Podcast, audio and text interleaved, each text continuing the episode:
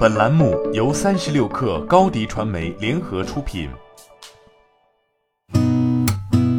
八点一刻，听互联网圈的新鲜事儿。今天是二零二二年二月十七号，星期四。你好，我是金盛。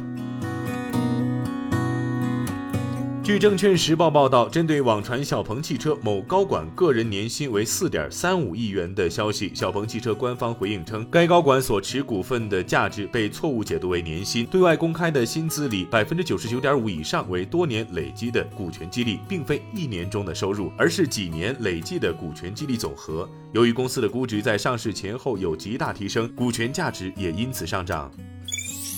据央视新闻报道，世界黄金协会十五号发布的《二零二二年中国黄金市场展望报告》显示，二零二二年中国黄金需求消费实现开门红。从除夕到元宵节前，中国黄金消费同比增长百分之十二。业内人士分析，受多重因素影响，中国黄金市场实现了开门红。黄金分析师李阳认为，传统的春节刚性需求得到了释放，冬奥产品的热销也是带动了一部分黄金珠宝产品的热销。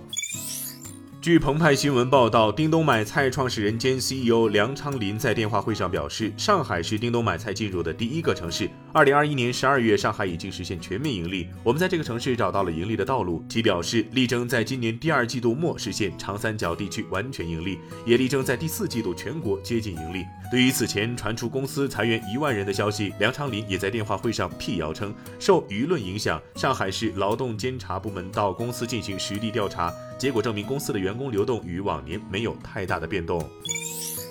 据中证网报道，拼多多旗下社区团购多多买菜开展了快递代收业务，但因未取得快递业务经营许可而被叫停。拼多多相关人士表示，拼多多并未在多多买菜所有站点开展快递代收业务，而是为有快递业务资质的站点提供多多买菜代收服务系统。